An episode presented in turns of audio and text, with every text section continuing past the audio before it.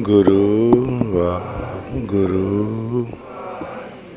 ਵਾਹਿਗੁਰੂ ਜੀ ਕਾ ਖਾਲਸਾ, ਵਾਹਿਗੁਰੂ ਜੀ ਕੀ ਫਤਿਹ। ਸਤਿਗੁਰੂ ਜੀ ਦੀ ਗੋਦ, ਸੱਚੀ ਸੰਗਤ ਦਾ ਰੂਪ। ਪਰਿਵਾਰਾਂ 'ਚ ਵੀ ਲਾਈਵ ਸੱਚੀ ਸੰਗਤ 'ਚ। ਦੇ ਰਾਹੀਂ ਜੋ ਮਾਲਕ ਨਾਲ ਜੁੜੇ ਨੇ ਗੁਰਮੁਖ ਪਿਆਰੇ, ਵਡਭਾਗੀ ਨੇ ਗੁਰਮੁਖੋ, ਸੰਸਾਰ ਦੇ ਵਿੱਚ ਕੋਈ ਚੀਜ਼ ਨਹੀਂ ਤੋਲੀ ਜਾ ਸਕਦੀ। ਇਹ ਮਾਲਕ ਦੀ ਬਖਸ਼ਿਸ਼ ਅਮੋਲਿਆ। ਤੇ ਗੁਰਮੁਖ ਹੋਏ ਸੱਚੀ ਸੰਗਤ ਵਿੱਚ ਆਉਣ ਤੋਂ ਬਾਅਦ ਜੀ ਚਾਵੇ ਇਸ ਅਮੁੱਲ ਬਖਸ਼ਿਸ਼ ਦੇ ਰਾਹੀਂ 84 ਲੱਖ ਜੂਨਾਂ ਦਾ ਚੱਕਰ ਮਕਾ ਸਕਦਾ। ਜੇ ਉਸ ਜੀ ਨੂੰ ਇਸ ਤੇ ਚੌਥੇ ਪਦ ਦਾ ਗਿਆਨ ਆ ਜੇ 84 ਲੱਖ ਜੂਨਾਂ ਦੇ ਦੁੱਖਾਂ ਦਾ, ਉਸ ਤੋਂ ਅੱਗੇ ਮਾਨਸ ਜਨਮ ਦੇ ਦੁੱਖਾਂ ਦਾ, ਪਰਿਵਾਰ ਦੇ ਵਿੱਚ ਆਂਡ ਗਵਾਂਡ ਸਭ ਥਾਵਾਂ ਤੇ ਬਿਮਾਰ ਨੇ ਜੀ, ਧਿਆਨ ਨਾਲ ਦੇਖਿਆ ਕਰੋ।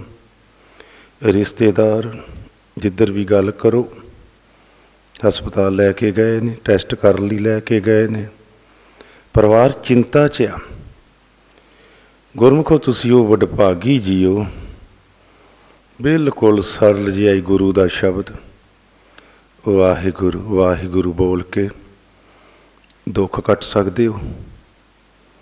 ਕੱਟ ਸਕਦੇ ਹੋ ਦੁੱਖ ਜੇ ਚਾਹੋ। ਤੇ ਗੁਰਮੁਖ ਬਹੁਤ ਹੀ ਸਿੱਧਾ ਤਰੀਕਾ ਸੱਚੀ ਸੰਗਤ 'ਚ ਬੋਲ ਕੇ, ਰਲ ਕੇ, ਆਵਾਜ਼ ਦੇ ਨਾਲ ਆਵਾਜ਼ ਨੂੰ ਰਲਾ ਕੇ, ਸਵਾਸ ਗਰਾ ਸਿਮਰਨ ਕਰਨਾ। ਸੰਗਤ ਜਾਂ ਪਰਿਵਾਰ 'ਚ ਬੈਠ ਕੇ ਲਾਈਵ ਸੱਚੀ ਸੰਗਤ ਇਹਦੀ ਬਖਸ਼ਿਸ਼ ਮੋਲਿਆ ਕੋਈ ਕੀਮਤ ਨਹੀਂ, ਕੋਈ ਤੱਕੜੀ ਨਹੀਂ, ਵੱਟਾ ਨਹੀਂ। ਇਸੇ ਤਰ੍ਹਾਂ ਹੀ ਗੁਰਮੁਖੋ ਚੌਥੇ ਪਦ ਦਾ ਗਿਆਨ ਮਨ 'ਚ ਸਦਾ ਹੀ ਰਹਿਣਾ, ਸਦਾ ਹੀ। ਹੌਲੀ ਹੌਲੀ ਵੱਧਦਾ ਵੱਧਦਾ ਵੱਧਦਾ ਵੱਧਦਾ, ਦਿਨ ਦੇ ਸਮੇਂ ਵੱਧ ਜਾਂਦਾ, ਰਾਤ ਦੇ ਸਮੇਂ ਇਹ ਗਿਆਨ ਖਤਮ ਹੋ ਜਾਂਦਾ ਜਦੋਂ ਸੌਂਦੇ ਹੌਲੀ ਹੌਲੀ ਉੱਥੇ ਵੀ ਮਾਲਕ ਬਖਸ਼ਿਸ਼ ਕਰੀ ਜਾਂਦੇ ਨੇ, ਕਰੀ ਜਾਂਦੇ ਨੇ, ਮਿਹਨਤ ਦੀ ਲੋੜ ਆ, ਜਿੰਨਾ ਸਿਮਰਨ ਵਧੇਗਾ, ਗਿਆਨ ਵਧੇਗਾ। ਤੇ ਗੁਰਮੁਖੋ ਸਾਥ ਸਾਥ ਸਿਮਰਨ ਸਦਾ ਹੀ।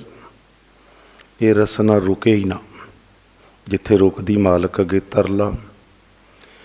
ਜਿੱਥੇ ਮਾਇਆ ਤੰਗ ਕਰਦੀ ਆ, ਇਹ ਸਾਰੀ ਮਾਇਆ ਹੀ ਆ। ਪਰਿਵਾਰ, ਸੰਸਾਰ, ਜਿੱਧਰ ਵੀ ਦੇਖੋ, ਇਹ ਜਿੱਥੇ ਵੀ ਤੰਗ ਕਰਦੀ ਆ, ਮਾਲਕ ਅਗੇ ਤਰਲਾ।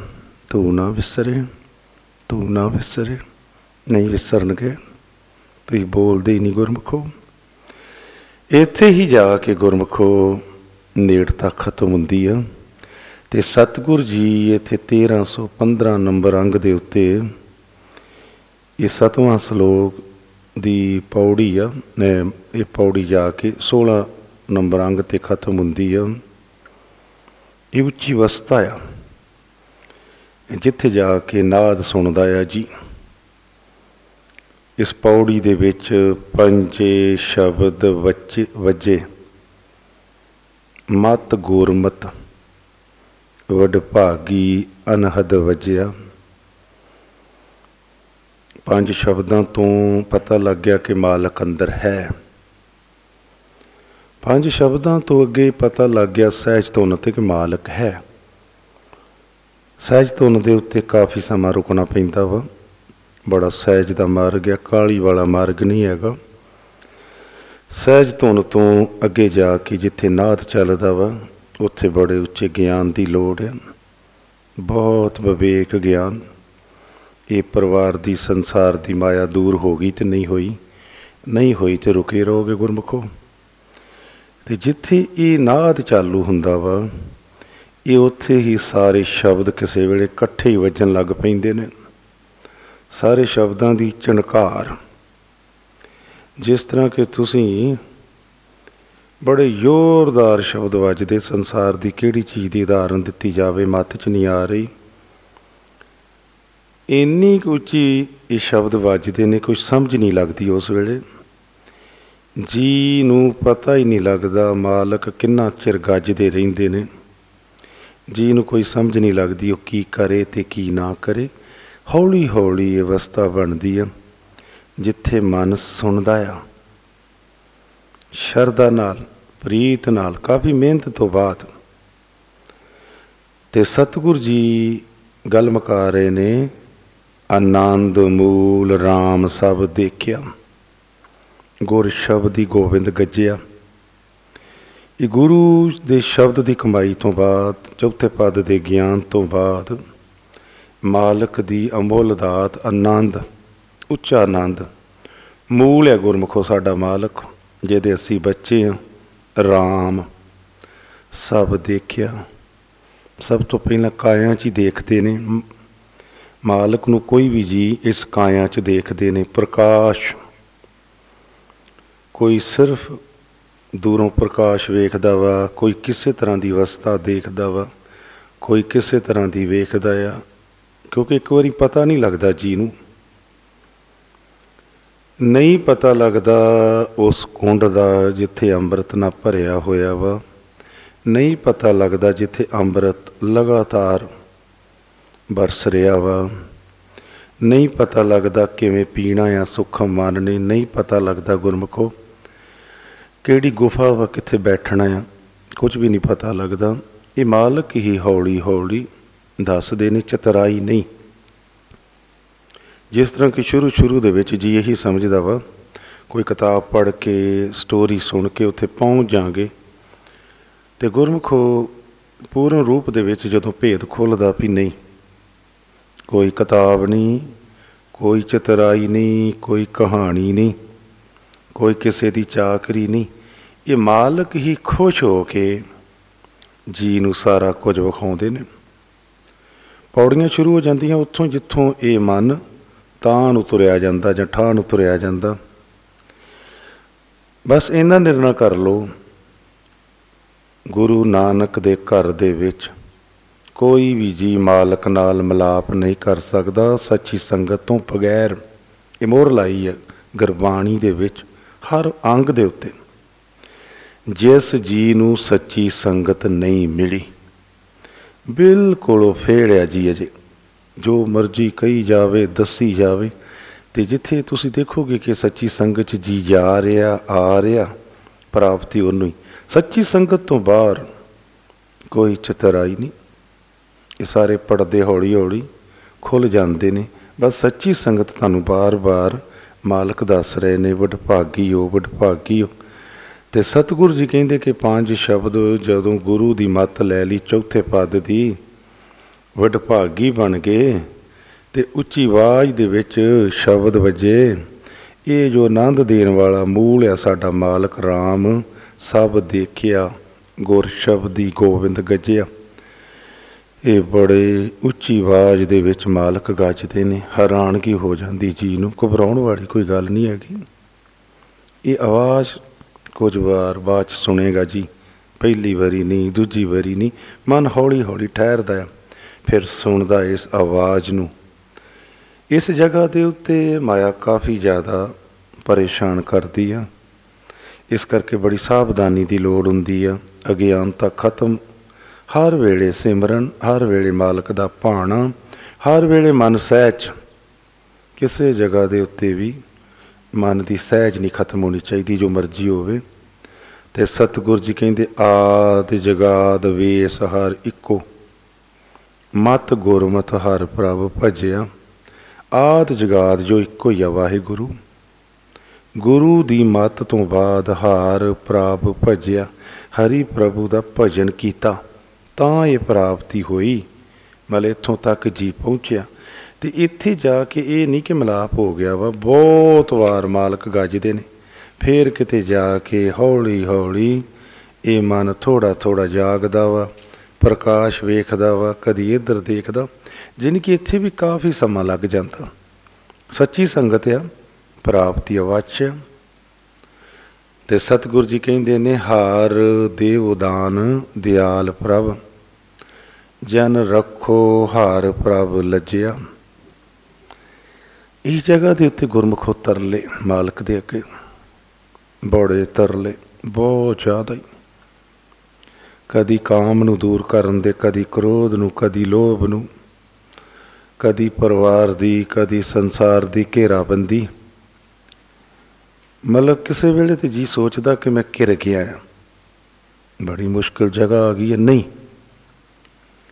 ਨਿਸ਼ਚਾ ਕਰ ਲੋ ਪੱਲੇ ਬੰਨ ਲੋ ਤੁਸੀਂ ਘਿਰ ਨਹੀਂ ਗਏ। ਤੁਸੀਂ ਘਿਰੇ ਹੋਏ ਸੀ ਚਾਰ ਜੁਗਾਂ ਤੋਂ। ਹੁਣ ਤੁਸੀਂ ਇਸ ਘੇਰਾਬੰਦੀ ਚੋਂ ਬਾਹਰ ਨਿਕਲ ਰਹੇ ਹੋ। ਉਸ ਵੇਲੇ ਇਹ ਕਾਫੀ ਰੌਲਾ ਰੱਪਾ ਪਾਉਂਦੇ ਨੇ, ਦੂਤ ਵੀ, ਪਤਾ ਹੀ ਨਹੀਂ ਲੱਗਦਾ ਕਿਧਰੋਂ ਕੀ ਹੁੰਦਾ ਵਾ। ਮਾਲਕ ਅਗੇ ਤਰਲਾ ਦੇਵਦਾਨ ਦਿਆਲ ਪ੍ਰਭ, ਜਨ ਰੱਖੋ ਹਰ ਪ੍ਰਭ, ਲਜੇ ਲਾਜ ਰੱਖ ਲੋ। ਲਾਜ ਤੇ ਗੁਰਮੁਖ ਹੋਏ ਵੀ ਇੱਕ ਤਰੀਕਾ ਹੀ ਹੈ ਤਰਲਾ ਮਾਰਨ ਦਾ। ਲਾਜ, ਸੰਸਾਰ ਦੇ ਜੀਆਂ ਨੂੰ ਕਹੋ, ਲਾਜ ਰੱਖ ਲੋ ਤੁਹਾਡੇ ਦੁਆਰੇ ਤੇ ਆਏ, ਰੱਖਦੇ ਨੇ। ਮਾਲਕ ਵੀ ਲਾਜ ਹੀ ਰੱਖਦੇ ਨੇ। ਸਭ ਧਨ ਕਹੋ, ਗੁਰੂ ਸਤ ਗੁਰੂ ਗੁਰੂ ਸਤ ਗੁਰੂ ਜਿਤ ਮੇਲ ਹਾਰ ਪੜਦਾ ਕੱਜਿਆ। ਸਾਰੇ ਹੀ ਕਹੋ, ਇਹ ਜੋ ਅੰਦਰ ਬੈਠੇ ਨੇ ਮਾਲਕ, ਗੁਰੂ ਰੂਪ, ਸਤਗੁਰ ਰੂਪ, ਗੁਰੂ ਰੂਪ, ਸਤਗੁਰ ਰੂਪ, ਜਿਤ ਮੇਲ ਹਰ ਪੜਦਾ ਕੱਜਿਆ। ਮਲਾਪ ਹੋਣ ਤੋਂ ਬਾਅਦ ਚਾਰ ਜੁਗਾਂ ਦੇ ਪਾਪ ਖੁੱਲੇ ਨਹੀਂ, ਪਤਾ ਨਹੀਂ ਕਿਸ ਨੂੰ ਲੱਗਾ। ਸਾਰਾ ਹੀ ਪੜਦਾ ਕੱਜ ਲਿਆ ਮਾਲਕ ਨੇ। ਮਾਨਸ ਜਨਮ ਦਾ ਪੜਦਾ ਕੱਜ ਲਿਆ। ਮਾਨਸ ਜਨਮ ਚ ਕਿਹੋ ਜੇ ਕਰਮ ਕੀਤੇ ਆ? ਜਾਂ ਸਾਨੂੰ ਪਤਾ, ਜਾਂ ਮਾਲਕ ਨੂੰ ਪਤਾ? ਜਦੋਂ ਸੱਚੀ ਸੰਗਤ ਚ ਹੀ ਆਉਂਦਾ, ਇਹ ਦੂਤ ਬਿਲਕੁਲ ਛੋਟੀ ਉਮਰ ਤੋਂ ਲੈ ਕੇ ਸਾਰੀ ਉਮਰ ਦੇ ਹੀ ਪਰਦੇ ਖੋਲ ਦਿੰਦੇ ਨੇ। ਇਹ ਜੀ ਉੱਠ ਕੇ ਭੱਜ ਜਾਵੇ। ਇਹ ਮੰਨ ਲੈ ਕਿ ਮੈਂ ਇੱਥੇ ਭਗਤ ਨਹੀਂ ਬਣ ਸਕਦਾ, ਮੈਂ ਤੇ ਬਹੁਤ ਨੀਚ ਰਿਹਾ। ਕਈ ਤਰੀਕੇ ਅਪਣਾਉਂਦੇ ਨੇ, ਬਸ ਸੱਚੀ ਸੰਗਤ ਨਾ ਟੁੱਟੇ। ਸੱਚੀ ਸੰਗਤ ਨਹੀਂ ਨਾ ਟੁੱਟੋਗੀ। ਜਿਸ ਤਰ੍ਹਾਂ ਕਿ ਦਰਿਆ ਤੋਂ ਪਾਰ ਜਾਣ ਲਈ ਜੋ ਬੇੜੀ ਚੋਂ ਉਤਰ ਗਿਆ, ਉਹਦੇ ਚਾਂਸ ਖਤਮ ਆ। ਜੋ ਵਿੱਚ ਬੈਠਾ ਆ, ਇਧਰ ਬੈਠਾ, ਉਧਰ ਬੈਠਾ, ਅੱਗੇ ਬੈਠਾ, ਪਿੱਛੇ ਬੈਠਾ, ਬੇੜੀ ਕਰਕੇ ਹੀ ਪਾਰ ਚਲੇ ਜਾਊਗਾ ਸਾਰਿਆਂ ਦੀ ਸੰਗਤ ਕਰਕੇ ਹੀ ਚਲੇ ਜਾਏਗਾ। ਤੇ ਗੁਰਮੁਖ ਹੋਏ ਸਤਿਗੁਰ ਜੀ ਗੁਰੂ ਧੰਨ ਨੇ, ਜਿਨ੍ਹਾਂ ਦੇ ਨਾਲ ਜੀ ਦਾ ਮਲਾਪ ਹੋ ਜਾਂਦਾ, ਚਾਰ ਜੁਗਾਂ ਦੇ ਪੜਦੇ ਕੱਜੇ ਹੀ ਰਹਿ ਜਾਂਦੇ ਨੇ। ਭੇਦ ਹੀ ਨਹੀਂ ਖੋਲਦੇ ਜੀ ਨੂੰ ਪਤਾ ਲੱਗ ਜਾਂਦਾ ਕਿ ਇਸ ਮਾਨਸ ਜਨਮ ਦੇ ਵਿੱਚ, ਮਾਲਕ ਪਿਛਲੇ ਮਾਨਸ ਜਨਮ ਦੇ ਵੀ ਕਈ ਪੜਦੇ ਵਿਖਾ ਦਿੰਦੇ ਨੇ। ਤੂੰ ਵੇਖ ਕਿੰਨਾ ਨੀਚ ਆ। ਤੇ ਗੁਰਮੁਖੋ, ਸਾਰੇ ਪੜਦੇ ਹੀ ਮਾਲਕ ਕਾਜ ਲੈਂਦੇ ਨੇ। ਤਰੀਕਾ ਇਹੀ ਆ ਸੱਚੀ ਸੰਗਤ ਸਵਾਸ ਗਰਾ ਸਿਮਰਨ ਬੋਲ ਕੇ। ਜਿਨ੍ਹਾਂ ਦੀ ਰਸਨਾ ਨਹੀਂ ਬੋਲਦੀ, ਵਾਹਿਗੁਰੂ ਉੱਚੀ ਕੰਨਾਂ 'ਚ ਨਹੀਂ ਸੁਣਦੀ, ਉਹ ਪਿੱਛੇ ਰਹਿ ਜਾਓਗੇ ਭਰਮ 'ਚ ਨਾ ਰਹੋ, ਪਿੱਛੇ ਰਹਿ ਜਾਓਗੇ ਭਾਵੇਂ ਪਰਿਵਾਰ ਦੇ ਵਿੱਚ ਲਾਈਵ ਸੱਚੀ ਸੰਗਤ 'ਚ ਬੈਠੇ ਨੇ। ਦਿਨ ਰਾਤ ਸਾਥ ਸਾਥ ਸਿਮਰਨ। ਚੌਥੇ ਪਦ ਦਾ ਗਿਆਨ ਆਪ ਪੜੋ ਸੁਣੋ, ਕੀਰਤਨ ਰਹੀਂ ਇਸ ਮਨ ਨੂੰ ਹਰ 2-3 ਘੰਟਿਆਂ ਤੋਂ ਬਾਅਦ ਇਹ ਪੁੱਠਾ ਚੱਲਣ ਲੱਗ ਪੈਂਦਾ। ਘੰਟੇ ਬਾਅਦ ਵੀ ਚੱਲਣ ਲੱਗ ਪੈਂਦਾ। ਲੇਕਿਨ ਤੁਸੀਂ ਇਹਨੂੰ ਹੌਲੀ ਹੌਲੀ ਰੋਕੋ ਕਿ ਪੁੱਠਾ ਨਾ ਚੱਲੇ। ਚੱਲੇ ਤੇ ਸਿੱਧਾ ਚੱਲੇ ਜਾਂ ਰੁਕ ਜਾਵੇ। ਇਸ ਕਰਕੇ ਸ਼ੁਰੂਆਤ ਤੌਰ ਦੇ ਉੱਤੇ ਤੈਨੂੰ ਰੋਕਣ ਦੀ ਹੀ ਕੋਸ਼ਿਸ਼ ਕਰੋ, ਠੁੰਮਣਾ ਦੇ ਕੇ, ਗੁਰੂ ਦੇ ਸ਼ਬਦ ਦਾ, ਗਿਆਨ ਦਾ, ਇਹ ਪਿੱਛੇ ਨਾ ਜਾਵੇ।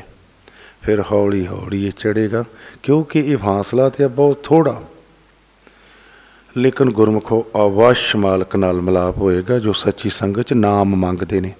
ਜੋ ਹੋਰ ਕੁਝ ਮੰਗਦੇ ਨੇ ਉਹ ਅਲੱਗ ਮਾਮਲਾ। ਤੇ ਬਿਲਕੁਲ ਹੀ ਕਲੀਅਰ ਗਿਆਨ ਹੈ ਸਾਥ ਸਾਥ ਸਿਮਰਨ, ਸਮਾਧੀ ਚ ਜਾਣਾ, ਸਮਾਧੀ ਦੇ ਵਿੱਚ ਹੀ ਸਭ ਕੁਝ ਹੈ ਬਸ। ਪੁਰਾਣੀਆਂ ਕਥਾ ਸੁਣੋ, ਸਮਾਧੀ ਚ ਕਦੋਂ ਬੈਠਣਾ, ਕਦੋਂ ਉੱਠਣਾ, ਇਹ ਸਮਾਧੀ ਦੇ ਵਿੱਚ ਹੀ ਭੰਡਾਰ ਆ। ਮਾਲਕ ਖੁਸ਼ ਹੋ ਕੇ ਇਹ ਬੱਚਾ ਸੁੱਤਾ ਉੱਠ ਹੀ ਨਹੀਂ ਰਿਹਾ। ਗੁਰੂ ਦੇ ਸ਼ਬਦ ਰਾਹੀਂ ਨਹੀਂ, ਉਸ ਵੇਲੇ ਨਾਮ ਰਾਹੀਂ ਠਾਉਂਦੇ ਨੇ। ਗੁਰੂ ਦਾ ਸ਼ਬਦ ਥੱਲੇ ਰਹਿ ਗਿਆ। ਨਾਮ ਜਿਹੜਾ ਵਾ, ਉਸ ਵੇਲੇ ਉੱਚੀ ਮਾਲਕ ਗੱਜ ਕੇ ਉਹਨੂੰ ਬੱਚੇ ਨੂੰ ਠਾਉਂਦੇ ਨੇ। ਫਿਰ ਉੱਠ ਕੇ ਵੇਖਦਾ ਮਾਲਕ ਪ੍ਰਕਾਸ਼ ਹੀ ਪ੍ਰਕਾਸ਼। ਤੇ ਜਿੱਥੇ ਗੁਰਮਖੋ, ਤਰੀਕਾ ਇਹੀ ਆ, ਤੁਸੀਂ ਨਾਦ ਨੂੰ ਕੰਨਾਂ 'ਚ ਸੁਣਨਾ ਆ, ਬਸ ਨੇਤਰ ਨਹੀਂ ਖੋਲਣੇ ਇਹ ਅਵਸਥਾ ਜਿਹੜੀਆਂ ਵਾ, ਪੁਰਾਣੀਆਂ ਕਥਾ 'ਚ ਵੀ ਹੈ। ਜਦੋਂ ਵੀ ਨਾਦ ਉੱਚਾ ਹੋਵੇ, ਨੇਤਰ ਨਹੀਂ ਖੋਲਣੇ ਕੰਨ ਕੰਨ, ਇਹ ਕੰਨਾਂ ਦੇ ਵਿੱਚ ਨਾਦ ਸੁਣਦਿਆਂ ਸੁਣਦਿਆਂ ਹੀ ਇਹ ਮਨ ਦਸਵੇਂ ਦਵਾਰ ਦੇ ਵਿੱਚ ਪ੍ਰਕਾਸ਼ ਦੇ ਵਿੱਚ ਚੜੇ ਜਾਏਗਾ। ਬਿਲਕੁਲ ਚਾਨਣ ਦੇ ਵਿੱਚ। ਇਸ ਕਰਕੇ ਕੰਨ ਬੜੀ ਅਹਿਮ ਚੀਜ਼ ਹੈ ਸੁਣਦੇ ਰਹਿਣਾ ਲਗਾਤਾਰ। ਜਿੰਨੀ ਸੁਣ ਸੁਣ ਕੇ ਸੇਵਾ ਕਰੋਗੇ ਉਨੀ ਹੀ ਮਾਲਕ ਬਖਸ਼ਿਸ਼ ਕਰਨਗੇ ਤੇ ਸਤਿਗੁਰ ਜੀ ਇੱਥੇ 1316 ਨੰਬਰ ਅੰਗ ਤੇ ਸ਼ਲੋਕ ਮਹਲਾ ਚੌਥਾ। ਭਗਤ ਸਰੋਵਰ ਉਛਲੇ, ਸੂਬਰ ਭਰੇ ਵੈਨ ਭਗਤੀ ਦਾ ਸਰੋਵਰ ਆ ਸੱਚੀ ਸੰਗਤ। ਉਛਲੇ, ਸਤਿਗੁਰ ਜੀ ਕਹਿੰਦੇ ਉਛਲੇ ਹੋਏ ਨੇ, ਇੰਨੀ ਭਗਤੀ ਆ ਸੱਚੀ ਸੰਗਤ ਚ। ਸੂਬਰ ਲਪਾ ਲਪ ਕੰਡੇ ਕੰਡ ਭਰੇ ਵੈਣ। ਤੇ ਗੁਰਮੁਖੋ ਵੈਣ ਤੇ ਰੋਜ਼ ਹੀ ਰਹੇ ਨੇ। ਤਿੰਨ ਟਾਈਮ ਦੀ ਸੰਗਤ, ਪਹਿਲਾਂ ਚਾਰ ਟਾਈਮ ਦੀ ਸੰਗਤ ਸੀ। ਜਿਨ੍ਹਾਂ ਦੇ ਉੱਤੇ ਕਿਰਪਾ ਉਹਨਾਂ ਪ੍ਰਾਪਤੀ ਕਰ ਲਈ, ਜਿਨ੍ਹਾਂ ਨੇ ਨਹੀਂ ਕਰ ਲਈ, ਅੱਜ ਵੇਖੋ ਇੱਕ ਟਾਈਮ ਦੀ ਸੰਗਤ। ਦੂਜੇ ਟਾਈਮ ਦੇ ਮਿਲਣ ਦੇ ਚਾਂਸ ਹੀ ਨਹੀਂ ਹੈਗੇ। ਹਾਂ, ਮਾਲਕ ਨੇ ਇੱਕ ਦਾਤ ਦਿੱਤੀ ਆ ਲਾਈਵ ਸੱਚੀ ਸੰਗਤ। ਲੇਕਿਨ ਲਾਈਵ ਸੱਚੀ ਸੰਗਤ ਦੇ ਵਿੱਚ ਵੀ ਬਹੁਤ ਗਿਆਨ ਦੀ ਲੋੜ ਆ। ਸੱਚੀ ਸੰਗਤ 'ਚ ਬੈਠਣ ਤੋਂ ਪਹਿਲਾਂ ਪੂਰੀ ਤਰ੍ਹਾਂ ਪਰਿਵਾਰ ਤੋਂ ਅਸੰਗ ਹੋ ਜਾਣਾ, ਵਿਚਾਰਾਂ ਤੋਂ ਦੂਰ ਚਲੇ ਜਾਣਾ। ਜੇ ਉੱਥੇ ਬੰਦਾ ਸੋਚਦਾ ਕਿ ਮੈਂ ਲਾਈਵ ਸੱਚੀ ਸੰਗਤ ਨਾਲ ਕੰਮ ਵੀ ਕਰੀ ਜਾਵਾਂ, ਨਾ ਨਾ ਵੀ ਨਾ। ਸ਼ਰਧਾ ਤੇ ਪ੍ਰੀਤ, ਮਨ ਇੱਥੇ ਆ ਜਾਏਗਾ ਗੁਰਮਖੋ। ਤੇ ਇਹ ਸਰੋਵਰ ਭਰੇ ਹੋਏ ਨੇ ਸੱਚੀ ਸੰਗਤ ਦੇ ਗੁਰੂ ਨਾਨਕ ਦੇ ਘਰ ਦੇ ਵਿੱਚ। ਸੂਬਰ ਨੇ ਭਰੇ ਹੋਏ ਨੇ, ਵਹਿ ਵਹਿ ਰਹੇ ਨੇ ਭਰੋ ਭਰੀ ਜਿਨ੍ਹਾਂ ਸਤਗੁਰ ਮੰਨਿਆ, ਜਨ ਨਾਨਕ ਵੱਡ ਭਾਗ ਲੈਣ। ਜਪਜੀ ਸਾਹਿਬ ਚ ਚਾਰ ਪੌੜੀਆਂ ਆ, ਮੰਨਣ ਦੀਆਂ। ਮੰਨੇ ਕੀ ਗਤ ਕਹੀ ਨਾ ਜਾਏ। ਤੇ ਇੱਥੇ ਚੌਥੇ ਪਾਤਸ਼ਾਹ ਜੀ ਕਹਿੰਦੇ, ਜਿਨ੍ਹਾਂ ਨੇ ਮੰਨ ਲਿਆ ਗੁਰਬਾਣੀ ਨੂੰ, ਸੱਚੀ ਸੰਗਤ ਨੂੰ, ਗੁਰੂ ਦੇ ਸ਼ਬਦ ਨੂੰ, ਇਹ ਵਾਹਿਗੁਰੂ ਹੀ ਨਾਮ ਆ। ਤੇ ਇਸ ਜਗ੍ਹਾ ਤੋਂ ਇਸ ਨੱਕੋ ਨੱਕ ਇਸ ਉਛਲ ਰਹੇ ਸਰੋਵਰ ਦੇ ਵਿੱਚੋਂ ਜਨ ਨਾਨਕ ਵੱਡ ਭਾਗ ਲੈਣ ਉਹ ਲੈਂਦੇ ਨੇ ਰੋਜ਼ ਸੱਚੀ ਸੰਗਤ ਚ ਭਗਤੀ ਦੇ ਭੰਡਾਰ ਭਰੇ ਹੋਏ ਨੇ, ਪਰ ਜਿਨ੍ਹਾਂ ਨੂੰ ਗਿਆਨ ਆ ਗਿਆ ਸੰਖੇਪ ਦੇ ਵਿੱਚ ਜਿਹੜੇ ਗਿਆਨਵਾਨ ਹੋ ਗਏ। ਵੇਖੋ ਗੁਰਮੁਖੋ, ਤੁਸੀਂ ਵੀ 21 ਦੇ ਕਰੀਬ ਹੋ? ਤੁਹਾਡੇ ਚੋਂ ਬੁਰਾ ਨਹੀਂ ਮਨਾਉਣਾ। ਚਾਰ ਪੰਜ ਹੀ ਗੁਰਮੁਖ ਨੇ ਜਿਹੜੇ ਪੂਰਨ ਰੂਪ ਚ ਪ੍ਰਾਪਤੀ ਕਰ ਰਹੇ ਨੇ ਜ਼ਿਆਦਾ। ਬਾਕੀ 75% 50% ਤੁਹਾਡੇ ਚ ਕੁਝ ਹੀ ਇਹੋ ਜਿਹੇ ਵੀ ਜਿਹੜੇ ਬਹੁਤ ਥੋੜੀ ਪ੍ਰਾਪਤੀ ਕਰ ਰਹੇ ਨੇ। ਬਹੁਤ ਥੋੜੀ ਇਹੀ ਸਤਿਗੁਰ ਜੀ ਕਹਿ ਰਹੇ ਨੇ, ਜਨ ਨਾਨਕ ਵੱਡ ਭਾਗ ਲੈਣ। ਵੱਡੇ ਭਾਗਾਂ ਵਾਲੇ ਇੱਥੋਂ ਲੈ ਰਹੇ ਨੇ। ਹਰ ਜਗ੍ਹਾ ਭਾਗ। ਸੱਚੀ ਸੰਗਤ ਭਾਗਾਂ ਵਾਲਿਆਂ ਨੂੰ ਇਹਨਾਂ ਚੋਂ ਭਾਗਾਂ ਵਾਲੇ ਜੀ ਬੋਲਦੇ ਨੇ, ਸੁਣਦੇ ਨੇ। ਭਾਗਾਂ ਵਾਲੇ ਹੀ ਗਿਆਨ ਪਕੜਦੇ ਨੇ, ਸੁਣਦੇ ਨੇ। ਭਾਗਾਂ ਵਾਲੇ ਹੀ ਜਾਂਦਿਆਂ ਆਉਂਦਿਆਂ ਸਾਥ ਸਾਥ ਸਿਮਰਨ ਕਰਦੇ ਨੇ। ਇਹ ਸਭ ਜਗ੍ਹਾ ਤੇ ਪੌੜੀਆਂ ਵਾਂ। ਤੇ ਸਤਿਗੁਰ ਜੀ ਕਹਿੰਦੇ ਵੀ ਗੁਰੂ ਨਾਨਕ ਦੇ ਘਰ 'ਚ ਸੱਚੀ ਸੰਗਤ ਦੇ ਵਿੱਚ ਸਰੋਵਰ ਭਗਤੀ ਦੇ ਭਰੇ ਨੇ। ਪਰ ਜਿਨ੍ਹਾਂ ਨੇ ਮੰਨ ਲਿਆ, ਸੱਚ ਸੱਚਿਆ ਗੁਰਬਾਣੀ, ਸੱਚ ਸੱਚਿਆ ਨਾਮ ਤੇ ਗੁਰਮੁਖੋ ਜਿਨ੍ਹਾਂ ਨੇ ਮੰਨ ਲਿਆ, ਬਸ ਉਹ ਭਾਗਾਂ ਵਾਲੇ ਲੈਂਦੇ ਨੇ। ਮਹੱਲੇ ਚੌਥੇ ਚ ਸਤਿਗੁਰੂ ਜੀ ਕਹਿੰਦੇ, ਹਰ ਹਰ ਨਾਮ ਅਸੰਖ, ਹਰ ਹਰ ਕੇ ਗੁਣ ਕਥਨ ਨ ਜਾਏ। ਵਾਹਿਗੁਰੂ ਜੀ ਦੇ ਨਾਮ ਅਸੰਖ ਨੇ। ਜਿਸ ਤਰ੍ਹਾਂ ਸੁਖਮਨੀ ਸਾਹਿਬ ਚ ਕਿਹਾ, ਦੱਸੇ ਨਹੀਂ ਜਾ ਸਕਦੇ। ਵਾਹਿਗੁਰੂ ਜੀ ਦੇ ਗੁਣ ਵੀ ਇੰਨੇ ਕਨੇ ਕਥਨ ਨਾ ਜਾਏ। ਕਥਨ ਨਹੀਂ ਕੀਤੇ ਜਾ ਸਕਦੇ। ਹਰ ਹਰ ਆਗਮ ਮਨ ਦੀ ਗਮਤਾ ਤੋਂ ਬਹੁਤ ਅੱਗੇ ਨੇ। ਆਗਾਦ, ਪਤਾ ਹੀ ਨਹੀਂ ਲੱਗਦਾ। ਹਾਰ ਜਨ ਕਿਤ ਬਿਦ ਮਿਲੇ ਮਲਾਏ। ਕਿਸ ਤਰੀਕੇ ਰਹੀ ਇਹ ਤੁਹਾਡੇ ਜਨ ਜਿਹੜੇ ਤੁਹਾਡੇ ਨਾਲ ਮਿਲਣ, ਜਾਂ ਜੋ ਗੁਰਮੁਖ ਤੁਹਾਡੇ ਨਾਲ ਮਿਲ ਗਏ ਨੇ, ਦੂਸਰਿਆਂ ਨੂੰ ਕਿਵੇਂ ਮਿਲਾਉਣ? ਹਾਰ ਹਾਰ ਜਸ ਜਪਤ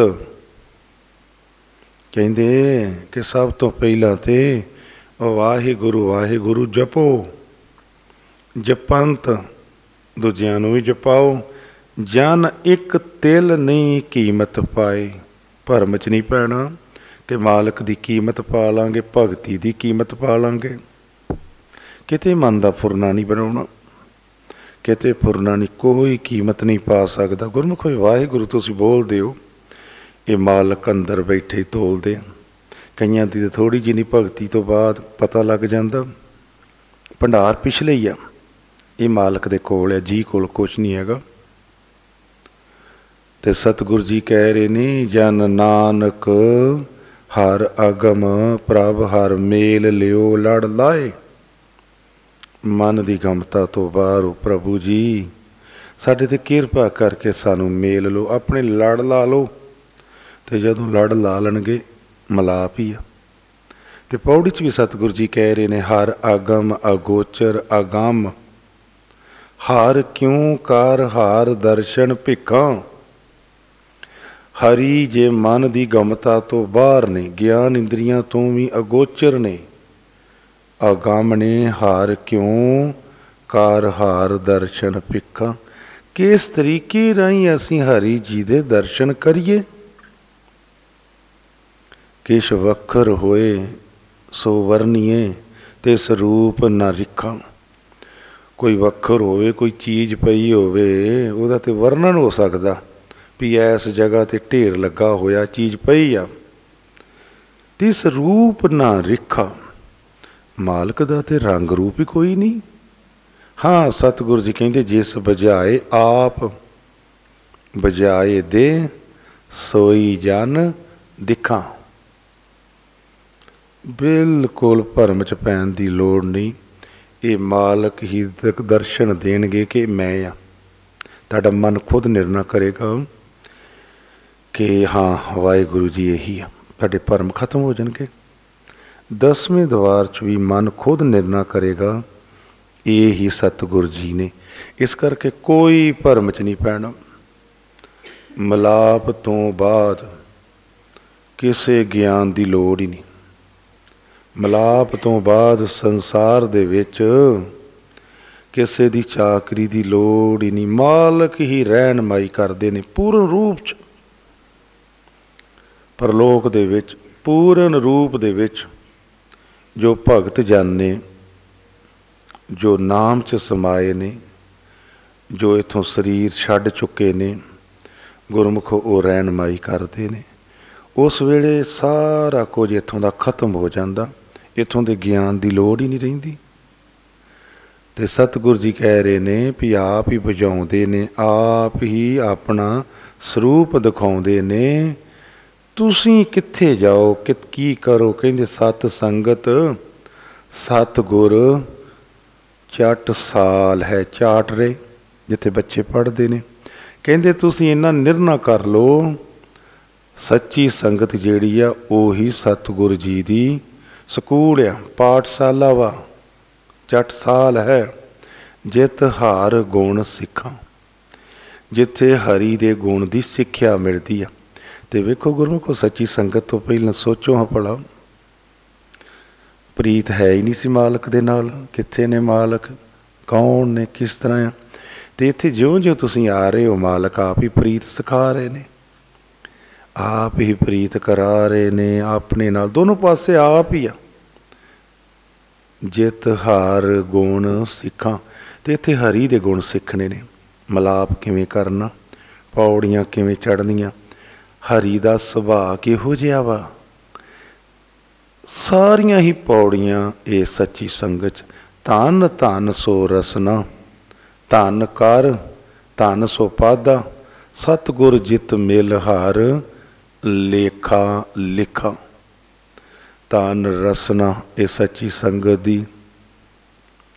ਧਨਕਾਰ ਵੀ ਕਹਿ ਦਿੱਤਾ ਧਨ ਕਰ ਇਹ ਹੱਥ ਜਿਹੜੇ ਹੱਥਾਂ ਨਾਲ ਤੁਸੀਂ ਜੇ ਕੁਝ ਕਰਦੇ ਹੋ।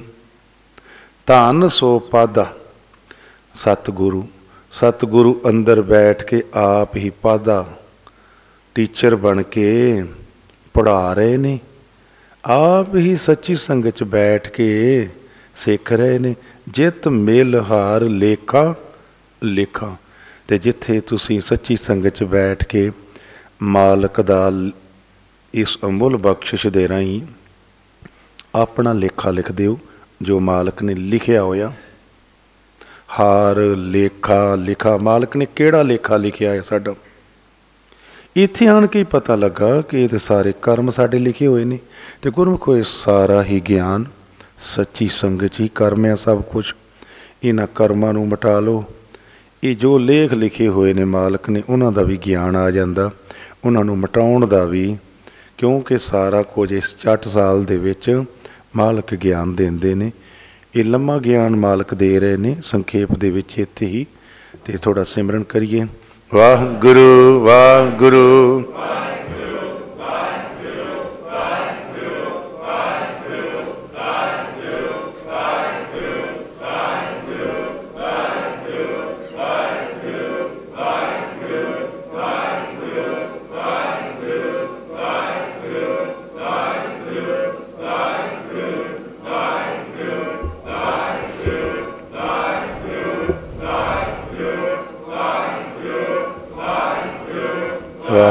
ਵਾਹਿਗੁਰੂ ਵਾਹਿਗੁਰੂ ਵਾਹਿਗੁਰੂ। ਜੀ ਕਾ ਖਾਲਸਾ, ਵਾਹਿਗੁਰੂ ਜੀ ਕੀ ਫਤਿਹ। ਸਾਵਧਾਨੀ, ਕੋਈ ਆਲਸ ਨਹੀਂ। ਨੇਤਰ ਖੋਲਿਆ ਕਰੋ। ਬਿਲਕੁਲ ਕੋਈ ਕਿਸੇ ਤਰ੍ਹਾਂ ਦੀ ਮਾਲਕ ਦੀ ਇਜਾਜ਼ਤ ਨਹੀਂ ਤੁਹਾਨੂੰ ਮਿਲੇਗੀ, ਸੌਣ ਦੀ, ਆਲਸ ਦੀ। ਨਹੀਂ ਮਿਲੇਗੀ। ਬਹੁਤ ਸਾਵਧਾਨ। ਤੇ ਸਤਿਗੁਰ ਜੀ ਸ਼ਲੋਕ ਮਹੱਲਾ ਚੌਥਾ, ਨੌਵਾਂ ਸ਼ਲੋਕ, ਹਰ ਹਰ ਨਾਮ ਅੰਮ੍ਰਿਤ ਹੈ, ਹਰ ਜਪੀਏ ਸਤਿਗੁਰ ਪਾਏ। ਵਾਹਿਗੁਰੂ ਜੀ ਨਾਲ ਪ੍ਰੇਮਾ ਭਗਤੀ ਕਰੀਏ, ਇਹ ਅੰਮ੍ਰਿਤ ਨਾਮ ਆ। ਪ੍ਰੇਮਾ ਭਗਤੀ, ਪਿਆਰ ਤੋਂ ਬਗੈਰ ਗੱਲ ਨਹੀਂ ਬਣੇਗੀ। ਹਰ ਹਰ ਨਾਮ ਪਵਿੱਤ ਹੈ, ਹਰ ਜਪਤ ਸੁਨਤ ਦੁੱਖ ਜਾਏ। ਇਹ ਵਾਹਿਗੁਰੂ ਵਾਹਿਗੁਰੂ ਨਾਮ ਪਵਿੱਤਰ ਆ। ਇਹਨੂੰ ਜਪਦਿਆਂ ਬਿਲਕੁਲ ਕਲੀਅਰ ਆ। ਜਪਤ, ਸੁਨਤ, ਦੁੱਖ ਜਾਏ। ਤੇ ਤੁਸੀਂ ਜਪਦੇ ਨਹੀਂ, ਰਸਨਾ ਤੋਂ ਬੋਲਦੇ ਨਹੀਂ। ਸੁਣੋਗੇ ਕੀ? ਦੁੱਖ ਨਹੀਂ ਜਾਣਗੇ। ਤੁਹਾਡੇ ਕਰਮ ਨਹੀਂ ਬਦਲਣਗੇ। ਹਰ ਨਾਮ ਤਿੰਨੀ ਅਰਾਧਿਆ, ਜਿਨ ਮਸਤਕ ਲਿਖਿਆ ਧੁਰ ਪਾਏ। ਜਨਮ ਤੋਂ ਪਹਿਲਾਂ ਹੀ ਮਾਲਕ ਨੇ ਲਿਖ ਦਿੱਤਾ ਮਾਨਸ ਜਨਮ ਦੇ ਕੱਪੜੇ 'ਚ। ਇਹ ਜੀ ਇਸ ਤਰ੍ਹਾਂ ਇਸ ਤਰ੍ਹਾਂ ਪਰਿਵਾਰਾਂ 'ਚ ਗ੍ਰਸਤੀ ਦੇ ਵਿੱਚ ਅੰਬਰਸਰ ਆਏਗਾ। ਇਸ ਤਰ੍ਹਾਂ ਇਸ ਤਰ੍ਹਾਂ ਇਹਨੂੰ ਸੱਚੀ ਸੰਗਤ ਮਿਲੇਗੀ ਤੇ ਉੱਥੇ ਜਾ ਕੇ ਨਾਮ ਜਪੇਗਾ। ਦੂਸਰਾ ਨਹੀਂ ਆਰਾਧ ਸਕਦਾ, ਨਹੀਂ ਜਪ ਸਕਦਾ। ਹਰ ਦਰਗੇ ਜਨ ਪਨਾਇਨ, ਜਿਨ ਹਾਰ ਮਨ ਵਸਿਆ ਆਏ। ਤੇ ਪਿਆਰਿਓ, ਜਿਨ੍ਹਾਂ ਦੇ ਅੰਦਰ ਇਹ ਨਾਮ ਵਸ ਗਿਆ ਇਹ ਨਾਮ ਦੀ ਪ੍ਰਾਪਤੀ ਹੋ ਗਈ ਦਰਗਾਹ ਦੇ ਵਿੱਚ। ਮਾਲਕ ਉਹਨੂੰ ਵਡਿਆਈ ਦੇਣਗੇ। ਅਮੋਲ ਦਾਤ, ਮੁੱਲ ਦੀ ਬਖਸ਼ਿਸ਼। ਜਨ ਨਾਨਕ ਤੇ ਮੁਖ ਉਜਲੇ, ਜਿਨ ਹਾਰ ਸੁਣਿਆ ਮਨ ਭਾਏ। ਉਹਨਾਂ ਜਨਾਂ ਦੇ ਮੁਖ ਉਜਲੇ ਨੇ, ਜਿਨ੍ਹਾਂ ਨੇ ਹਰੀ ਦਾ ਨਾਮ ਨਾਦ, ਸਹਿਜ ਧੁਨ, ਪ੍ਰੇਮਾ ਭਗਤੀ ਰਾਹੀਂ ਸੁਣਿਆ। ਸ਼ੁਰੂ ਸ਼ੁਰੂ ਦੇ ਵਿੱਚ ਜਿਸ ਤਰ੍ਹਾਂ ਤੁਸੀਂ ਵਾਹਿਗੁਰੂ ਲੋਕ ਦਾ ਨਾਮ ਬੋਲਦੇ ਹੋ, ਮਨ ਨਹੀਂ ਨਾ ਸੁਣਦਾ, ਇਸੇ ਤਰ੍ਹਾਂ ਸਹਿਜ ਧੁਨ ਵੀ ਨਹੀਂ ਸੁਣਦਾ। ਹੌਲੀ ਹੌਲੀ ਸਹਿਜ ਧੁਨ ਸੁਣੇਗਾ, ਪਿਆਰ ਵਧੇਗਾ। ਕਾਫੀ ਸਮਾਂ ਰੁਕਣ ਤੋਂ ਬਾਅਦ ਇਸ ਜਗ੍ਹਾ ਦੇ ਉੱਤੇ ਮਤ ਸੋਚੋ ਕਿ ਸਹਿਜ ਧੁਨ ਦੇ ਉੱਤੇ ਮਲਾਪ ਜਾਂ ਨਹੀਂ, ਇਸ ਤੋਂ ਅੱਗੇ ਵੀ ਕਾਫੀ ਕਠਨ ਰਸਤਾ ਹੈ। ਇਸ ਕਰਕੇ ਕੋਈ ਚਤਰਾਈ ਨਹੀਂ ਵਰਤਣੀ, ਕੋਈ ਕਾਲੀ ਨਹੀਂ ਵਰਤਣੀ, ਕੋਈ ਹਉਮੈ ਚ ਨਹੀਂ ਆਉਣਾ। ਮਲਾਪ ਹੋ ਗਿਆ ਜੀ ਸਾਡਾ। ਨਹੀਂ, ਇਸ ਜਗ੍ਹਾ ਤੇ ਕਈ ਵਾਰੀ ਕਈ ਸਾਲ ਲੱਗ ਜਾਂਦੇ ਨੇ। ਮਹੀਨੇ ਨਹੀਂ, ਸਾਲ। ਇਹ ਮਾਲਕ ਦੇ ਹੁਕਮ 'ਚ ਆ। ਤੇ ਜਿਨ੍ਹਾਂ ਨੇ ਜਨ ਨਾਨਕ ਤੇ ਮੁਖ ਉਜਲੇ, ਜਿਨ ਹਾਰ ਸੁਣਿਆ, ਮਨ ਭਾਈ ਜਿਨ੍ਹਾਂ ਦੇ ਮਨ ਨੇ ਪਿਆਰ ਨਾਲ ਨਾਦ ਸੁਣ ਲਿਆ ਨਾਮ ਸੁਣ ਲਿਆ, ਸਹਿਜ ਧੁਨ ਸੁਣ ਲਈ, ਉਹਨਾਂ ਦੇ ਮੁਖ ਉਜਲੇ ਸਤਿਗੁਰੂ ਜੀ ਕਹਿੰਦੇ, ਧਨ ਨੇ ਉਹ। ਤੇ ਮਹੱਲੇ ਚੌਥੇ ਦੇ ਵਿੱਚ ਸਤਿਗੁਰੂ ਜੀ ਕਹਿੰਦੇ ਨੇ, ਹਰ ਹਰ ਨਾਮ ਨਿਦਾਨ ਹੈ, ਗੁਰਮੁਖ ਪਾਇਆ ਜਾਏ। ਇਹ ਅੰਮ੍ਰਿਤ ਨਾਮ, ਅਮੋਲ ਦਾਤ ਆ, ਖਜ਼ਾਨਾ ਆ, ਗੁਰਮੁਖ ਬਣ ਕੇ ਹੀ ਪ੍ਰਾਪਤੀ ਆ ਗੱਲਨੀ ਬਾਤੀ ਨਹੀਂ, ਤੇ ਗੁਰਮੁਖ ਅਵਸਥਾ ਗੁਰਮੁਖ ਦੀ ਬਹੁਤ ਉੱਚੀ ਆ। ਪੁਰਾਣੀਆਂ ਕਥਾ ਚ ਸੁਣ ਚੁੱਕੇ ਹੋ, ਗੁਰਮੁਖ ਰੋਮ ਰੋਮ ਹਰ ਧਿਆਵੇ। ਗੁਰਮੁਖ ਵੈਰ ਵਿਰੋਧ ਮਟਾਵੇ। ਇਹ ਗੁਰਮੁਖ ਦੀ ਪਾਤੀ ਬਹੁਤ ਉੱਚੀ ਆ। ਦੁਸ਼ਮਣ ਨਾਲ ਵੀ, ਦੋਸਤ ਨਾਲ ਵੀ ਪਿਆਰ, ਬਰਾਬਰ, ਬਹੁਤ ਕੁਛ ਜਿਨ ਧੁਰ ਮਸਤਕ ਲਿਖਿਆ, ਤਿਨ ਸਤ ਗੁਰ ਮਿਲਿਆ ਆਏ। ਤੇ ਜਿਨ੍ਹਾਂ ਦਾ ਧੁਰੋਂ ਲਿਖ ਦਿੱਤਾ ਨਾ, ਉਹਨਾਂ ਗੁਰਮੁਖਾਂ ਦੇ ਨਾਲ ਮਾਲਕ ਦਾ ਮਲਾਪ ਵਾਚ ਹੋ ਜਾਏਗਾ। ਤਨ ਮਨ ਸੀਤਲ ਹੋਇਆ ਸ਼ਾਂਤ ਵਸੀ, ਮਨ ਆਏ ਤੇ ਤਨ ਤੇ ਮਨ ਸੀਤਲ ਹੋ ਜਾਏਗਾ ਜਦੋਂ ਨਾਮ ਦੀ ਪ੍ਰਾਪਤੀ ਹੋਏਗੀ। ਇਸ ਮਨ ਦੇ ਅੰਦਰ ਹੀ ਸ਼ਾਂਤੀ ਵਸ ਜਾਏਗੀ, ਕਿਉਂਕਿ ਅਸ਼ਾਂਤ ਪੈਦਾ ਕਰਨ ਵਾਲੇ ਦੂਤ ਪਿੱਛੇ ਚੜੇ ਗਏ, ਗਿਆਨ ਆ ਗਿਆ, ਮਨ ਜਾਗ ਪਿਆ। ਨਾਨਕ ਹਰ ਹਰ ਚਾਹੁੰਦਿਆਂ ਸਭ ਦਲਦ ਦੁੱਖ ਲੈ ਜਾਏ। ਨਾਮ ਚਾਹੁੰਦੇ ਹੋ ਨਾ, ਨਾਮ ਉਚਾਰਦੇ ਹੋ ਨਾ, ਵਾਹਿਗੁਰੂ ਬੋਲਦੇ ਹੋ ਨਾ। ਸਤਿਗੁਰ ਜੀ ਗਰੰਟੀ ਦੇ ਰਹੇ ਨੇ, ਸਭ ਦਲਦ ਦੁੱਖ ਲੈ ਜਾਏ ਦਲਿੱਦਰ। ਗੁਰਮਖੋ, ਹਰ ਜੀ ਰੋਗੀ ਆ। ਕਿਉਂ ਨਹੀਂ ਤੁਸੀਂ ਮੰਨਦੇ? ਕਿਉਂ ਰੋਗੀ ਆ? ਹਰ ਜਗ੍ਹਾ। ਪਤਾ ਨਹੀਂ, ਕੁਛ ਦਿਨਾਂ ਤੋਂ ਦਾਸ ਨੂੰ ਜਿੱਥੇ ਵੀ ਕਿਤੇ ਥੋੜਾ ਬਹੁਤਾ ਰਿਸ਼ਤੇਦਾਰਾਂ ਦਾ ਇਧਰੋਂ ਉਧਰੋਂ ਫੋਨ ਤੇ ਕੋਈ ਗੱਲਬਾਤ ਹੁੰਦੀ ਆ। ਉਹੀ ਕਹਿ ਰਹੇ, ਭਾਈ ਸਾਹਿਬ, ਬੜਾ ਭਿਆਨਕ ਰੋਗ ਨਿਕਲ ਆਇਆ। ਵੀਰ ਜੀ, ਬੜਾ ਭਿਆਨਕ ਰੋਗ ਨਿਕਲ ਆਇਆ। ਇਸ ਤਰ੍ਹਾਂ ਜੋ ਵੀ ਰਿਸ਼ਤਾ ਆ ਬਹੁਤ ਜ਼ਿਆਦਾ ਇੱਥੇ ਚੜੇ ਗਏ। ਚੰਡੀਗੜ੍ਹ ਲੈ ਗਏ, ਫਲਾਣੇ ਫੋਟੀ ਚੜੇ ਗਏ, ਉੱਥੇ ਚੜੇ ਗਏ। ਤੇ ਗੁਰਮਖੋ ਤੁਸੀਂ ਕਿਉਂ ਨਹੀਂ ਮੰਨਦੇ? ਤੁਹਾਨੂੰ ਮਾਲਕ ਨੇ ਦਾਤ ਦਿੱਤੀ ਆ ਆਂਡ ਗਵਾਂਡ ਦੇਖਿਓ ਅੱਜ ਜਾ ਕੇ, ਸਾਰੇ ਰੋਗੀ ਆ। ਸਭ ਰੋਗੀ ਆ। ਸੋਗੀ ਵੀ ਆ। ਸਿਮਰਨ ਕਰਦਿਆਂ ਰੋਗ ਤੇ ਸੋਗ ਦੋਨੋਂ ਖਤਮ ਕਰਨੇ ਆ। ਇਹਦੇ ਲਈ ਬਹੁਤ ਮਿਹਨਤ ਕਰੋ। ਤੇ ਪੌੜੀ ਦੇ ਵਿੱਚ ਸਤਿਗੁਰ ਜੀ ਕਹਿ ਰਹੇ, ਹੋ ਵਾਰਿਆ ਤਿਨ ਕੋ ਸਦਾ ਸਦਾ ਜਿਨ੍ਹਾਂ ਸਤਗੁਰ ਮੇਰਾ ਪਿਆਰਾ ਦੇਖਿਆ, ਉਹਨਾਂ ਗੁਰਮੁਖਾਂ ਤੋਂ ਸਦਾ ਸਦਾ ਬਲਹਾਰ, ਜਿਨ੍ਹਾਂ ਨੇ ਸਤਗੁਰ ਜੀ ਦੇ ਦਰਸ਼ਨ ਕੀਤੇ ਆ। ਇੱਕ ਦਰਸ਼ਨ ਹੈਗੇ ਪਰਮਾਨੈਂਟ ਮਨ ਜਾਗ ਪੈਣਾ। ਇੱਕ ਦਰਸ਼ਨ ਹੈਗੇ ਨੇ ਕਿ ਦਰਸ਼ਨ ਕਰਕੇ ਆ ਜਾਣਾ। ਤੇ ਗੁਰਮਖੋ, ਇਹ ਜੋ ਤਿੰਨੋਂ ਟਾਈਮ ਦੀ ਸੰਗਤ ਆ, ਜਿਨ੍ਹਾਂ ਨੂੰ ਇਜਾਜ਼ਤ ਮਿਲੀ ਆ ਸਿਰਫ 55 ਕੁ ਗੁਰਮਖਾਂ ਨੂੰ 60 ਤੋਂ ਥੱਲੇ ਥੱਲੇ, ਇਹਨਾਂ ਗੁਰਮਖਾਂ ਦੇ ਵਿੱਚ ਘੱਟ ਤੋਂ ਘੱਟ 15 ਦੇ ਕਰੀਬ ਇਹੋ ਜਿਹੇ ਗੁਰਮਖ ਨੇ, ਜਿਨ੍ਹਾਂ ਨੇ ਇੱਕ ਤੋਂ ਜ਼ਿਆਦਾ ਵਾਰ ਮਾਲਕ ਦੇ ਦਰਸ਼ਨ ਕੀਤੇ ਨੇ, ਇੱਕ ਤੋਂ ਵੀ ਜ਼ਿਆਦਾ ਵਾਰ। ਲੇਕਿਨ ਅਵਸਥਾ ਪੜਾਉਣ ਹੁੰਦੀਆਂ ਰਹਿੰਦੀਆਂ ਇਹ ਇੱਕ ਅਲੱਗ ਅਵਸਥਾ। ਇਹ ਕਰਕੇ ਤੁਸੀਂ ਸੱਚੀ ਸੰਗਤ ਤੋਂ ਬਲਹਾਰ ਜਾਓ। ਇਹ ਨਾ ਪੁੱਛੋ ਕੌਣ ਕੌਣ ਆ? ਸਾਰਿਆਂ ਤੋਂ ਹੀ। ਹੋ ਵਾਰਿਆ ਤਿਨ ਕੋ ਸਦਾ ਸਦਾ, ਤਨ ਕਰਕੇ ਮਨ ਕਰਕੇ ਜਿਨ੍ਹਾਂ ਸਤਗੁਰ ਮੇਰਾ ਪਿਆਰਾ, ਦੇਖਿਆ, ਭਾਵੇਂ ਝਲਕੀ ਵੇਖੀ ਇੱਕ ਵਾਰੀ, ਤੇ ਜਿਹੜੇ ਸਦਾ ਹੀ ਨਿਹਾਰਦੇ ਨੇ, ਉਹ ਤੇ ਧਨ ਨੇ। ਤਿਨ ਕੋ ਮਿਲਿਆ ਮੇਰਾ ਸਤਿਗੁਰੂ, ਜਿਨ ਕੋ ਧੁਰ ਮਸਤਕ ਲੇਖਿਆ। ਤੇ ਇੱਥੇ ਵੀ ਸਤਿਗੁਰੂ ਜੀ ਕਹਿੰਦੇ ਭਰਮ ਚ ਨਹੀਂ ਪੈਣਾ, ਚਤਰਾਈ ਨਹੀਂ, ਸਿਆਣਪ ਨਹੀਂ, ਇਹਨੂੰ ਲੈ ਹੋਗੇ ਇਹਨੂੰ ਵੀ ਮਲਾਪ ਹੋ ਜੂ। ਨਹੀਂ, ਧੁਰੂ ਹੀ ਜਿਨ੍ਹਾਂ ਦੇ ਲਿਖ ਦਿੱਤਾ, ਉਹਨਾਂ ਹੀ ਦਰਸ਼ਨ ਕੀਤੇ ਨੇ, ਉਹਨਾਂ ਦਾ ਹੀ ਮਲਾਪ ਆ। ਹਰ ਅਗੰਮ ਵਾਹਿਗੁਰੂ ਜੀ ਗਮਤਾ ਤੋਂ ਬਾਹਰ ਨੇ, ਤੇ ਆਇਆ ਗੁਰਮਤੀ। ਜਿਨ੍ਹਾਂ ਨੇ ਗੁਰੂ ਦੀ ਮੱਤ ਲੈ ਕੇ ਧਿਆਇਆ, ਆਪਣੀ ਮਰਜ਼ੀ ਨਹੀਂ ਕੀਤੀ, ਤੇ ਸਰੂਪ ਨਹੀਂ ਪ੍ਰਭ ਰੇਖਿਆ। ਤੇ ਉਹਨਾਂ ਨੂੰ ਪਤਾ ਲੱਗ ਗਿਆ ਕਿ ਪ੍ਰਮਾਤਮਾ ਦਾ ਕੋਈ ਰੂਪ ਨਹੀਂ, ਰੰਗ ਨਹੀਂ, ਲੇਕਿਨ ਇਹ ਸਾਰੀ ਪ੍ਰਾਪਤੀ ਹੋਈ ਗੁਰ ਬਚਨ ਧਿਆਇਆ, ਜਿਨ੍ਹਾਂ ਅਗੰਮ ਹਾਰ ਤੇ ਠਾਕਰ ਸੇਵਕ ਰਲ ਏਕਿਆਂ। ਠਾਕਰ ਤੇ ਸੇਵਕ ਇੱਕ ਹੋ ਗਏ, ਜਿਨ੍ਹਾਂ ਨੇ ਗੁਰ ਬਚਨ ਧਿਆਇਆ। ਗੁਰੂ ਬਚਨ ਨੇ ਗੁਰਮੁਖ 1430 ਅੰਕ ਛੱਡ ਕੇ ਨਹੀਂ ਜਾਣਾ ਸਤਿਗੁਰ ਜੀ ਨੂੰ। ਬਹੁਤ ਸਾਰੇ ਰਿਸ਼ਤਿਆਂ 'ਚ ਰਿਸ਼ਤੇ ਹੁੰਦੇ ਨੇ, ਵਿਆਹਾਂ ਸ਼ਾਦੀਆਂ ਹੋਣ ਤੋਂ ਬਾਅਦ ਇੱਕੋ ਹੀ ਗੱਲ ਹੁੰਦੀ, ਤੁਹਾਨੂੰ ਵੀ ਆਪਣੇ ਬਾਬਾ ਜੀ ਕੋ ਲੈ ਕੇ ਜਾਵਾਂਗੇ, ਸੰਤਾਂ ਕੋ ਲੈ ਕੇ ਜਾਵਾਂਗੇ, ਭੁੱਲ ਕੇ ਵੀ ਗਲਤੀ ਨਹੀਂ ਕਰਨੀ। ਸਤਿਗੁਰ ਜੀ, ਸ੍ਰੀ ਗੁਰੂ ਗ੍ਰੰਥ ਸਾਹਿਬ ਜੀ, ਅਮੁੱਲ ਦਾਤ ਆ। ਸੰਸਾਰ ਦੇ ਵਿੱਚ ਹੈ ਨਹੀਂ ਕਿਸੇ ਕੋਲੋਂ ਵੀ। ਤੇ ਤੁਸੀਂ ਕਿਉਂ ਉਨੇ ਹੋਗੇ? ਕਿੱਥੇ ਨਹੀਂ ਜਾਣਾ? ਬਸ ਇਹ ਗੁਰਬਾਣੀ ਹੀ ਸਭ ਕੁਝ ਆ। ਗੁਰਬਚਨ ਤੇ ਆਇਆ ਜਿੰਨਾ। ਆ ਗਮ ਮਨ ਦੀ ਗਮਤਾ ਤੋਂ ਬਾਹਰ ਹਾਰ।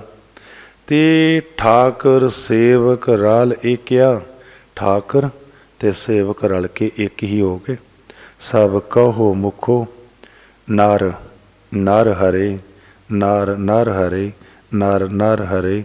ਹਰ ਲਾਹਾ ਹਰ ਭਗਤ ਵਸੇਕਿਆ ਸਾਰੀ ਸ੍ਰਿਸ਼ਟੀ ਨੂੰ ਹਰੇ ਭਰੇ ਕਰਨ ਵਾਲਾ ਕਾਫੂਸ ਬਰੀਕ ਤੋਂ ਬਰੀਕ ਕੀੜਾ ਜਿਹੜਾ ਖੁਰਦਬੀਨ ਨਾਲ ਨਹੀਂ ਦੇਖਦਾ, ਇਹਨਾਂ ਸਾਰਿਆਂ ਨੂੰ ਹਿੱਲ ਜੁਲ ਦੇਣ ਵਾਲਾ, ਇਹਨਾਂ ਦੀ ਪਰਵਰਿਸ਼ ਕਰਨ ਵਾਲਾ, ਜਨਮ ਤੋਂ ਮਰਨ ਮਰਨ ਤੋਂ ਜਨਮ, ਚਾਰ ਯੁੱਗਾਂ ਤੋਂ ਜਿਹੜੇ ਨਹੀਂ ਭੁੱਲੇ, ਉਸ ਵਾਹਿਗੁਰੂ ਨੂੰ ਸਾਰੇ ਹੀ ਬੋਲੋ, ਸਾਰੇ ਹੀ ਯਾਦ ਕਰੋ। ਮਾਨਸ ਜਨਮ ਦੇ ਵਿੱਚ ਹਰ ਲਾਹਾ, ਹਰ ਭਗਤ ਵਸੇਖਿਆ। ਵਸੇਖਿਆ ਹੁੰਦਾ ਵਿਸ਼ੇਸ਼। ਮੁੱਖ ਕੰਮ ਲਈ ਤੁਸੀਂ ਇਸੇ ਲਈ ਹੀ ਆਏ ਹੋ। ਹੋਰ ਕੋਈ ਲਾਹ ਲੈਣ ਦਾ ਤੁਹਾਡਾ ਮਕਸਦ ਨਹੀਂ। ਇਸ ਤੋਂ ਸਿਵਾਏ ਤੁਹਾਨੂੰ ਹੋਰ ਕੋਈ ਕੰਮ ਹੀ ਨਹੀਂ ਹੈਗਾ। ਤੇ ਜਦੋਂ ਜੀ ਨੂੰ ਦੱਸਿਆ ਜਾਵੇ, ਹੋਰ ਕੋਈ ਕੰਮ ਹੀ ਨਹੀਂ ਤੈਨੂੰ ਹੈਗਾ। ਇੱਕੋ ਹੀ ਕੰਮ ਆ ਪੜ੍ਹਨਾ। ਇੱਕੋ ਹੀ ਕੰਮ ਆ ਪੜਾਉਣਾ ਇੱਕੋ ਹੀ ਕੰਮ ਆ, ਖੇਤੀਬਾੜੀ ਕਰਨੀ, ਇੱਕੋ ਹੀ ਕੰਮ ਆ, ਕਾਰੋਬਾਰ ਕਰਨਾ। ਤੇ ਮਾਨਸ ਜਨਮ ਦਾ ਇੱਕੋ ਹੀ ਕੰਮ ਆ ਲਾ ਲੈਣਾ, ਭਗਤੀ ਦਾ ਹੋਰ ਕੋਈ ਕੰਮ ਹੀ ਨਹੀਂ ਹੈਗਾ। ਲੇਕਿਨ ਮਾਇਆ ਨਹੀਂ ਲੈਣ ਦੇਣਗੀ, ਧੰਦੇ ਨਹੀਂ ਲੈਣ ਦੇਣਗੇ। ਤੇ ਸਤਿਗੁਰੂ ਜੀ ਦਾ ਅਗਲਾ ਸ਼ਲੋਕ ਸੰਖੇਪ ਦੇ ਵਿੱਚ ਹੀ ਦਸਵਾਂ, ਸ਼ਲੋਕ ਮਹੱਲਾ ਚੌਥਾ RAM ਨਾਮ। ਰਾਮ ਰਵ ਰਹੇ, ਰਾਮ ਰਾਮੋ ਰਾਮ, ਰਮੀਤ ਘਟ ਘਟ ਆਤਮ ਰਾਮ ਹੈ ਪ੍ਰਭ ਖੇਲ ਕਿਓ, ਰੰਗ ਰੀਤ। ਕਣ ਕਣ ਚ ਵਾਹਿਗੁਰੂ ਕਣ ਕਣ ਚ ਪ੍ਰਕਾਸ਼ ਰੂਪ ਵਾਹਿਗੁਰੂ ਉੱਪਰ ਤੋਂ ਥੱਲੇ। ਸਰੀਰਾਂ ਦੇ ਅੰਦਰ ਇਹ ਪ੍ਰਭੂ ਜੀ ਨੇ ਇੱਕ ਖੇਲ ਕੀਤਾ ਹੈ ਰੰਗ ਰੀਤ। ਦੱਸੇ ਨਹੀਂ ਜਾ ਸਕਦੇ ਉਹਦੇ ਰੰਗ। ਜੀ ਨਹੀਂ ਦੱਸ ਸਕਦਾ ਉਹਦੀਆਂ ਰੀਤੀਆਂ, ਉਹਦੇ ਰਿਵਾਜ। ਕਿੱਥੋਂ ਰੰਗ ਲੈ ਕੇ ਆਉਂਦੇ ਨੇ, ਕਿਸ ਤਰ੍ਹਾਂ ਰੰਗਦੇ ਨੇ। ਕਿਸ ਤਰ੍ਹਾਂ ਉਸੇ ਹੀ ਜੀ ਦੇ ਸੁਭਾਅ ਬਦਲਦੇ ਨੇ। ਕਿਹੜਾ ਸਕੂਲ ਆ, ਕਿਹੜੀ ਟੀਚਿੰਗ ਕਲਾਸ ਕਰਦੇ ਨੇ, ਜਿੱਥੇ ਉਸੇ ਮਨ ਦਾ ਹੀ ਸੁਭਾਅ ਬਦਲੀ ਜਾਂਦੇ ਨੇ। 84 ਲੱਖ ਜੂਨਾਂ ਦੇ ਸੁਭਾਅ ਮਨ ਤੇ ਉਹੀ ਆ। 84 ਲੱਖ ਵਾਰ ਸੁਭਾਅ ਹੀ ਬਦਲ ਜਾਂਦੇ ਨੇ, ਖਾਣ ਦੇ, ਪੀਣ ਦੇ, ਰਹਿਣ ਦੇ। ਹਰ ਨਿਕਟ ਵਸੇ ਜਗ ਜੀਵਨ, ਸਭ ਦੇ ਉੱਪਰ ਥੱਲੇ ਪ੍ਰਕਾਸ਼ ਕੀਓ। ਗੁਰ ਮੀਤ, ਇਹ ਸੁੱਤਾ ਪਿਆ ਮਨ ਜਾਗੇਗਾ। ਜਦੋਂ ਇਹ ਗੁਰੂ ਮੀਤ ਦੇ ਨਾਲ ਪ੍ਰੀਤ ਬਣੇ ਜੀ, ਜਿਸ ਤਰ੍ਹਾਂ ਤੁਸੀਂ ਕਹਿੰਦੇ ਤੂੰ ਮੇਰਾ ਮੀਤ, ਤੇ ਇੱਥੇ ਗੁਰਬਾਣੀ 'ਚ ਵੀ ਮੀਤ ਸਤਿਗੁਰ ਜੀ ਨੂੰ ਹੀ ਕਿਹਾ। ਹਰ ਸਵਾਮੀ, ਹਰ ਪ੍ਰਭ ਤਿੰਨ ਮਿਲੇ ਜਿਨ ਲਿਖਿਆ, ਤੋਰ ਹਾਰ ਪ੍ਰੀਤ। ਤੁਰੋਂ ਹੀ ਲਿਖਤਾ ਕਿ ਮਾਨਸ ਜਨਮ 'ਚ ਜਾ ਕੇ ਸੰਸਾਰ ਦੀ ਪ੍ਰੀਤ ਛੱਡ ਕੇ ਇਹ ਵਾਹਿਗੁਰੂ ਜੀ ਨਾਲ ਹੀ ਪਿਆਰ ਕਰੇਗਾ, ਹੋਰ ਨਹੀਂ ਕਿਸੇ ਦੇ ਨਾਲ। ਜਨ ਨਾਨਕ ਨਾਮ ਤੇ ਆਇਆ, ਗੋਰ ਬਚਨ ਜਪਿਓ ਮਨ ਚੀਤ। ਤੇ ਜਨਾਂ ਨੇ ਇਹ ਵਾਹਿਗੁਰੂ ਬੋਲਿਆ, ਚੌਥੇ ਪਦ ਦੀ ਗੁਰਬਾਣੀ ਸੁਣ ਕੇ, ਨਾਲ ਮਨ ਚੀਤ, ਪ੍ਰੇਮਾ ਭਗਤੀ ਦੇ ਰਾਹੀਂ ਅਰਦਾਸ ਬੇਨਤੀ, ਇਹ ਸੁੱਕਾ ਸੁੱਕਾ ਸਿਮਰਨ ਬੰਦ